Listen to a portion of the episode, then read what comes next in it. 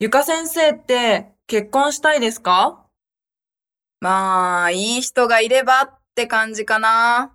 綾乃先生は私は32歳までに結婚するつもりなんです。そうなんだ。私、来月友達の結婚式に参加する予定なんだけど、多分行ったら結婚したくなっちゃうと思う。そういうことありますよね。昔は絶対結婚しないつもりだったんだけど、友達の結婚式に参加するたびに、いいなーって思うようになって、この前の中本先生の結婚式も最高でしたよね。うんうん、ああいう場所で結婚式できたら最高だなー。でも、ゆか先生、まずは恋人見つけないと。わかってるってうるさいな。